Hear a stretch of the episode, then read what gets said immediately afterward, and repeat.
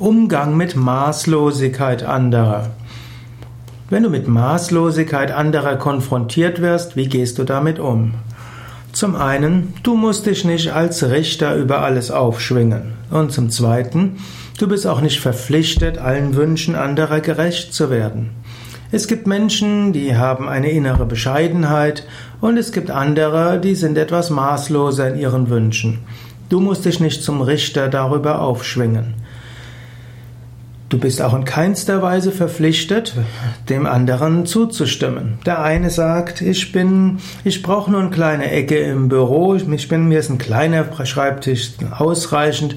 Und der andere sagt, ich brauche einen Schreibtisch, der nach Osten oder Westen ausgerichtet ist. Ich brauche ein Büro, das mindestens 30 Quadratmeter groß ist. Ich brauche den neuesten Computer, den besten Netzwerkanschluss und das tollste Telefon.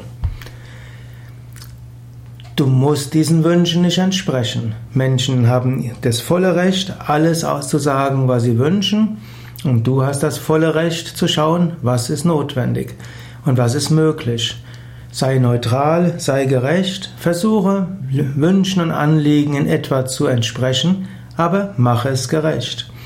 Auch die Erde hat natürlich nicht ausreichend, um die Gier aller zu befriedigen.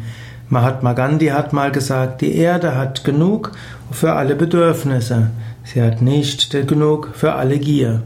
In diesem Sinne, Menschen dürfen maßlos sein, du musst dem nicht entsprechen.